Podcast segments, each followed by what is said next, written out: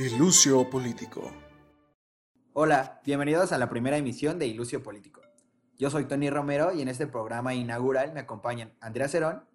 Hola, ¿qué tal? ¿Cómo están? Rebeca Hernández. Hola. Y Alexander Craules. Amigos, amigas, un gusto estar con ustedes. El tema del día de hoy es un tema coyuntural y de gran mame en el mundo internauta de estos últimos días especialmente en esta semana, y es que hablaremos sobre el regreso a clases. ¿Qué nos pueden decir del regreso a clases, amigos? Bueno, me gustaría empezar esta charla, discusión, debate en lo que mute el programa del día de hoy, hablando un poco sobre este Aprende en Casa 2. Interesantísimo nombre, ya que existió previamente, no me lo van a creer, un Aprende en Casa. El cual, pues, fue una estrategia que respondió a la emergencia sanitaria, a la crisis que veía el sector educativo en cómo llevar la educación, estos planes de estudio, que no se hubiera interrumpido el ciclo escolar, al menos por parte de la SEP, porque sabemos que en la UNAM, como estudiantes de la UNAM, pues no le dieron tanta importancia y todo se arregla con Zoom, ¿no? Pero bueno. Ahí vale verga todo.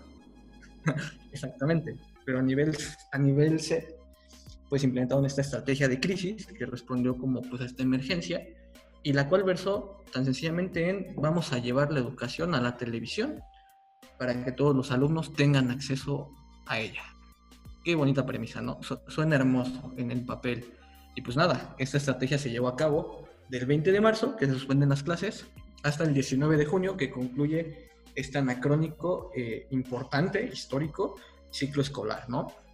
Y para ello, como les decía al principio, pues se plantea ahora la continuación, el aprende en casa 2, de una manera más estructurada, con mejor planeación, infraestructura, inversión, o sea, una cuestión que uno dice, wow, me voy a educar desde la comodidad de mi hogar, ¿no? ¿Qué más quisiera? Pero la realidad es que es un poco diferente, amigos. ¿Y por qué?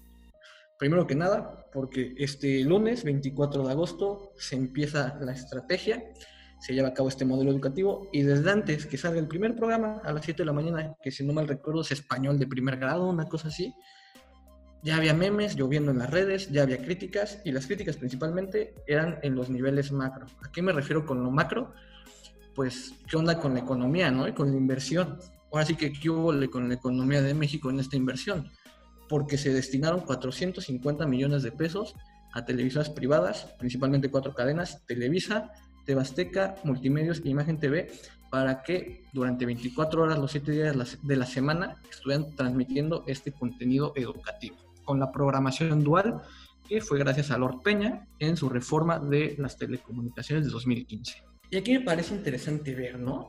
Ya estamos hablando un poco del sector privado, la inversión, y está la contraparte, ¿no? ¿Por qué no se le destinó este dinero mejor a las televisoras estatales, lo que sería Canal 11, Canal 13 y Canal 22, que pues ellos tienen como objetivo promover la educación y todas estas cuestiones hay un poco políticas, sociales que nos incumben a todos los ciudadanos mexicanos, ¿por qué no mejor darles ese dinero o aumentar el presupuesto previo a un recorte que se hizo en diciembre? Y para esta distinción entre público y privado, cierro la boca y le doy la palabra a mi amiga Andreita. Ya te iba a interrumpir, Fran, pero, o sea, yo creo que no es descabellado, o sea, sí tiene sentido, obviamente, preguntarnos y cuestionarnos este, esta decisión, pero tampoco creo que sea tan descabellado, vaya. O sea, legalmente para tener una concesión, te debes estar comprometido con la educación. No lo digo yo, de verdad no lo digo yo, es, es algo que está tipificado, ¿no? O sea, es uno de, las, de los requisitos para tener una concesión. Y por ello, pues, todos los programas, digo, perdón, todos los canales tuvieron que haberse comprometido con la educación del país. Sin embargo, yo creo que eh, respecto al sector público y al sector privado, tal vez convendría más hablar sobre la migración de los estudiantes de, las escuelas privadas a, las escuelas públicas, ¿no? Porque esto es, está cambiando completamente las dinámicas económicas, sociales y políticas. Este, porque en primera, el mercado de, de la industria editorial se está transformando muy cañón, ¿no? O sea, si bien antes las editoriales solo ofrecían libros de texto a, las, bueno, no solo, pero ofrecían mayormente los libros de texto a, las escuelas públicas porque piden más libros y eso se refleja en mayores ganancias.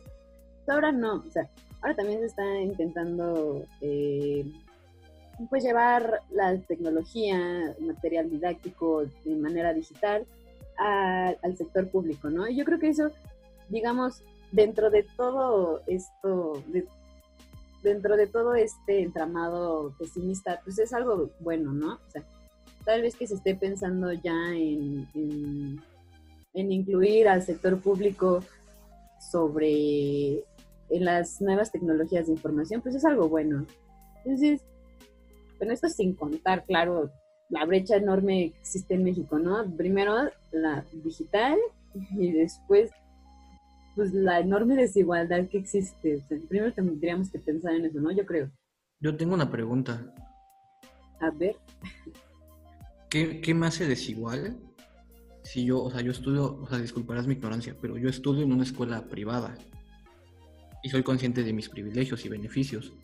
¿Por qué emigraría a una escuela pública? O sea, está catalogado, creo yo, se generaliza la idea de que las escuelas privadas son mejores. Entonces, no sé, yo solo pongo la pregunta desde mi ignorancia, amigos y amigas. Pues un montón de cosas, ¿no? O sea, desde, desde el inicio estamos planteando que este es un contexto de pandemia donde las familias se ven o se enfrentan a una crisis económica muy, muy cañona.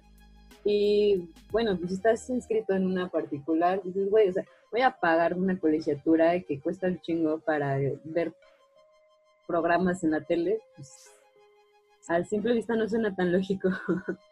No, sí, a mí sí, me hace todo el sentido del mundo, pero quiero escuchar a mi buen amigo Tony porque él tiene algo que decir. Sí, a mí también me, genera, o se me hace muy lógico bajo lo que comenta Andrea, o sea, bajo este, este contexto de pandemia, eh, creo que el, pagar una colegiatura a una escuela pública no es la mejor idea, ¿no? Eh, porque la, en primera la calidad de educación, pues es, este, es muy precaria y al final de cuentas pagas solamente para que te manden tareas, ¿no? Y las, las mandes por PDF o por fax, lo que sea. Y todavía existen los fax. Bueno, no sé, pero creo que este, igual por eso se encuentran en una crisis, ¿no? Las, las escuelas públicas y que muchas están desapareciendo por, por muy sorprendente que parezca. Eh, igual la recesión económica está cabrona. No creo que cualquier persona eh, tenga el, pues sí tenga la capacidad eh, económica para invertir en ello, ¿no? En, este... Pero todos tenemos la capacidad de tener una televisión, ¿no? Ja, ja, ja, pues parecería que sí, bro. Pero mira. Uy, el privilegiado, ¿eh? Pues eh, es que eh, parece que sí, porque, a ver, es muy probable que nosotros y cualquier persona que esté escuchando este, este podcast, pues haya normalizado ya eh, ese tipo de prácticas, ¿no? La de tener, contar con una televisión, contar con acceso a internet y todo, todas estas cosas, ¿no? Que, con las que convivimos día con día. Sin embargo, eh, pues hay estudios como la encuesta nacional sobre disponibilidad y uso de tecnologías de la información en los hogares que realiza el Instituto Nacional de Estadística y Geografía, por sus siglas INEGI, donde... ¿Puedes repetir? Es que no tomé nota la encuesta nacional sobre disponibilidad y uso de tecnologías de la información en los hogares que realiza el INEGI. Muchas gracias. Eh, lo realiza anualmente y ahí se menciona en la última edición, que es en 2019, que el 70% de la población cuenta con acceso a Internet a nivel nacional. Eh, pues suena, eh, no suena tan mal, ¿no? Ese, ese, esa cifra porque pues eh, equivale a más del 3%, el más de, tres cuartas partes de la población a nivel nacional. Sin embargo, pues es importante rescatar que de esa cifra, el 76.6% corresponde a zonas, eh, a zonas urbanas, perdón. Y en zonas eh, rurales solamente se cuenta con un 47.7%, es decir, menos de la mitad de las personas en zonas eh, rurales cuentan con un acceso a Internet. ¿Y cómo va a llegar esta estrategia de comunicación a esas zonas, amigo? No lo sé. Pues está cabrón, o sea, eh, hablando con un amigo, yo la, neta no sé, pero me comentaba que a través de la radio, ¿no? Pero pues es, sale lo mismo porque, pues, lugares como eh, estos, donde son zonas rurales, por lo regular son zonas muy altas, ¿no? Como en Oaxaca donde cuesta mucho llevar eh, pues sí, la, el acceso a la tecnología, vaya, ¿no? Por así decirlo.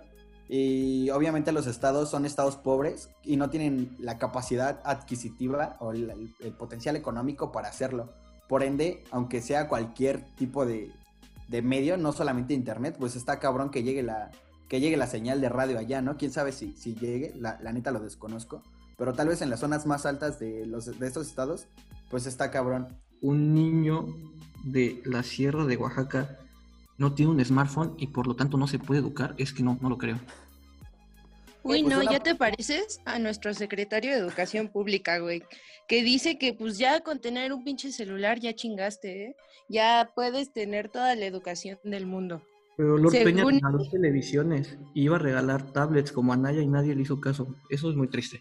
Güey, güey, Lord Peña se, se, an- se- bueno, previó todo este escenario y por eso rega- regaló televisiones, güey. O sea, él, él, él, él es un pinche visor, bien cabrón. Entonces, No, no, no. quedamos claros que un niño no tiene smartphone y por lo tanto no se va a educar. ¿O ustedes qué piensan, señoritas familiares? No tiene un smartphone, pero sí tiene un chingo de problemas más que nosotros a veces no alcanzamos a ver. ¿No, Rebe? Exacto. Y es que, pues, por un momento, como quiere ver nuestro secretario de Educación Pública, cree que con un que con un solo integrante, ya ni siquiera que cada quien tenga uno, que con un solo celular por familia ya te puedes conectar y sin problemas. O sea, para mí eso da cuenta de un desconocimiento, en primer lugar, de los, las características demográficas del país, además de la situación actual, o sea, no es como que no haya personas que todavía están trabajando desde casa y que lo ocupen. Además, los horarios tendrían que encimarse. Según él, ya con eso chingaste. Y según él, ya con eso puedes acceder a todas estas plataformas que se pusieron a disposición de los alumnos. Aunque vayas en primero de primaria y no sepas leer, según él ya puedes. O sea, ¿cómo? Yo recién nacido, porque no voy en primero de primaria, soy capaz de aventarme el libro de la levedad del ser de Kundera. ¿Eso es lo que dijo Esteban Moctezuma o entendí mal? Pues no tanto así, pero por ejemplo, Tony nos había, nos va a comentar sobre los contenidos y cómo no están realmente adaptados para los grados eh, que se pretende que entiendan. A ver, yo les voy a hablar igual de desde mi mismidad, desde mi mismidad, perdón, no sé hablar. Eh, el día de hoy me puse a ver un poco de los contenidos de estos programas, como para, pues para ver qué pedo, ¿no? O sea, para planear un poco eh, el contenido de este programa. Para aprender a hacer raíces cuadradas. Ah, también, pero eso, eso es de secundaria. Yo Para vi... aprender anatomía de primero de secundaria. Ah, eso hay que verlos juntos, ¿no, amigo? Guiño, guiño. Les cuento, eh, yo los programas que vi el día de hoy fueron eh, primero de, primaria y segundo de primaria. Eh, porque tienen como media hora de intersección, ¿no? O sea, como que se empalma media hora entre uno un- y otro. Y bueno, el, cacho que yo vi, eh, se aventaban como que era la reforma en unos que 15, 20 minutos. Pero neta, usaban como un, un lenguaje muy técnico. Al menos lo considero no, yo, ¿no? A ver, ustedes me dirán. Utilizaban palabras como que sobre el conservadurismo, eh, el liberalismo, los constituyentes, el clero, etcétera, etcétera, ¿no? O sea, que si bien son parte de, de lo que conlleva ese momento histórico, creo que para que un, un niño de esa edad, de 6 años, 7 años, lo dijera, pues está cabrón, ¿no? O sea, ¿o ¿qué opinan ustedes?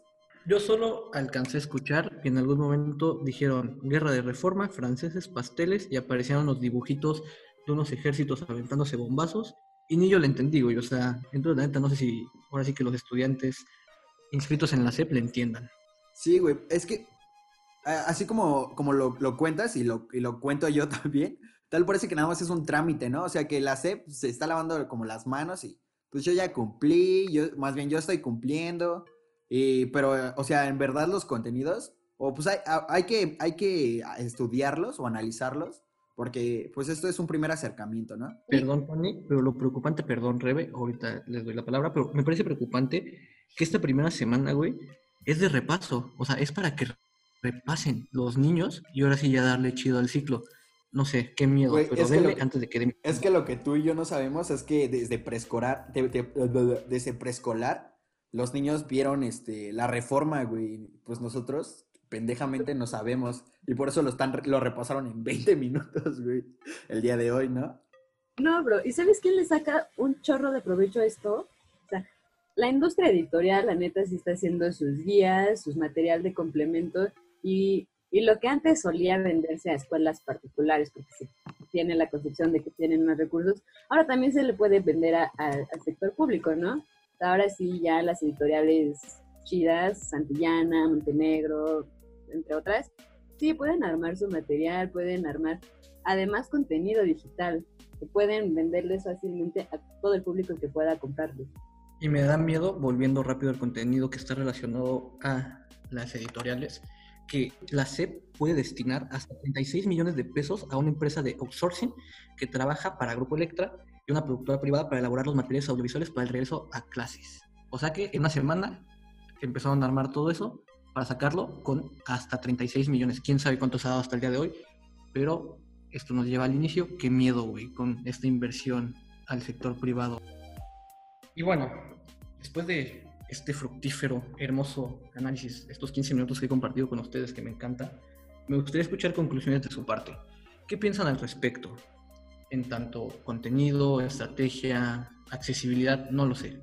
¿Qué les queda Ah. de esto a ustedes? A mí me gustaría agregar este, algo que creo que es muy relevante y es sobre la, des- la deserción escolar eh, que va a generar esto, ¿no? Porque al final de cuentas es, vaya, parece que cada vez la educación, que es un, un derecho eh, público, obligatorio, se va privatizando, entre comillas, ¿no? Bajo estos mecanismos. Obviamente, pues, es una situación extraordinaria esto del, del coronavirus.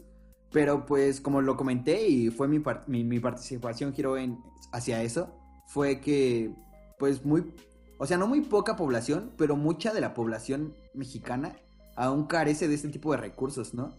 Y obviamente los, la sección de la, más bien la parte de la población más, este, pues más precaria, va a seguir siendo más precaria y más marginal bajo esta lógica, ¿no? Porque o bajo la recesión económica que estamos viviendo, los padres de familia van a decidir sacar eh, más temprano a sus hijos o los tránsitos de primaria, secundaria y así, o sea, hacia otro nivel educativo, pues va, se va a dar más temprano y eh, por ende eh, los marginales van a ser más marginales. Toda una generación se va a perder, o sea, o sea no así tan cabrón, pero sí gran parte de, de dichas genera- de dicha generación. ¿Qué opinan ustedes, compañeras? Yo opino que está muy cabrón este pedo, la neta. Yo creo que sí se están modificando un chorro de dinámicas en muchos sentidos. Y, y pues para eso estamos acá, ¿no? Para platicar un poco sobre ello, aunque sea un poco de tiempo. Pero, ¿tú qué opinas, Rebe? Yo creo, la verdad, que nadie estaba listo y a pesar de que han pasado meses en los que presuntamente se pudieron preparar desde las instituciones hasta los maestros y los alumnos, en realidad nadie pudo tomar con certeza pues, qué iba a pasar, hasta dónde iba a llegar la pandemia. Y estamos viendo desgraciadamente pues estos resultados. Muy desagradables, muy impactantes, ya que pues ahorita solamente alcanzamos a mencionar, digamos, lo de los estudiantes promedio. Sin embargo, también, o sea, las personas, los estudiantes con discapacidad, si los promedios están sufriéndole cabrón, ahora imagínense ellos que necesitan eh, actividades distintas y van a ritmos distintos, están siendo completamente ignorados. Tan solo los del Centro de Atención para Estudiantes con Discapacidad ni siquiera alcanzaron a entrar en el plan de la educación a distancia, o sea, ni siquiera están ahí. E incluso llegó a tal grado en el que los que se iban a graduar a inicios de este año, por no recibir indicaciones de la SEP, no alcanzaron a obtener su certificado de prepa y están literal perdiendo un año. No sé ustedes qué opinan de eso. A mí hasta me hace enojar. Es hasta egoísta, no sé, me siento mal por pobres personas, ¿no? Pues después de preguntarnos tantas veces y obviamente a nuestro hermoso público, podcast escuchas, ¿qué opinan? Pues nos gustaría leerlos, ¿no? En próximas publicaciones en nuestras redes. No dejen de seguir, arroba ilustre político. Y como último comentario, y creo que no sé hasta qué punto se adecue para cerrar la charla, debate, polemización del día de hoy, pero yo creo que esta estrategia nace de una respuesta a una crisis, la cual pues no se puede cuestionar el aspecto al menos de que, pues güey, no tuviste tiempo de hacerlo, tienes que responder a la crisis, arrójame resultados, ¿no? ¿Sabes? Un tema de efectividad. Lo que sí nos podemos poner a cuestionar y que tenemos que poner un ojo bastante crítico y no quitar el dedo del renglón es ahora en la cuestión de la eficacia de este segundo, bueno, este segundo modelo que es continuación del primero, de Aprende en Casa 2. ¿Por qué? Porque tenemos que ver hasta qué punto de verdad llega a esos 30 millones de estudiantes que nos prometió Esteban Moctezuma, ver los puntos finos en el aspecto social de de verdad quiénes son los que acceden a esto, cómo son las condiciones en las que se acceden. Y bueno, creo que básicamente un ejercicio de tracking o de evaluación va a ser a finales de año. Esperemos que no llegue la vacuna, la rusa, la de Oxford, la que sea. Pero cuando se vuelvan a las aulas y se presenten las evaluaciones, pues sabremos, ¿no? Hasta qué punto de verdad funciona este aprende en casa. Pero también existe el verano divertido, que es como, pues el diviértete educándote, que la neta nadie lo vio. Y que yo lo vi, mi mamá es directora, tampoco lo vio. Entonces, pues bueno, desde ahí y desde la subjetividad podemos, viendo, podemos ir viendo hacia dónde va esto. Y pues nada, con esto, amigos, les doy las gracias a los participantes del día de hoy. Tony. Nos vemos, chicos. Tony se murió. Eh, ¿Quién? ¿Yo? No, aquí estoy, aquí estoy. Este, pero pues fue una linda emisión, una linda discusión y está para, para pensarse, ¿no? O sea, no, que no solo se quede la discusión aquí, sino que igual que nos escuchan, pues que comenten, qué, qué piensan. Y igual otras vertientes que quieran agregar a la discusión, los leímos con gusto. Y obviamente en próximos programas consideraremos esas opiniones, esos comentarios para seguir en esta discusión. Y no olviden que aquí venimos a hablar de política.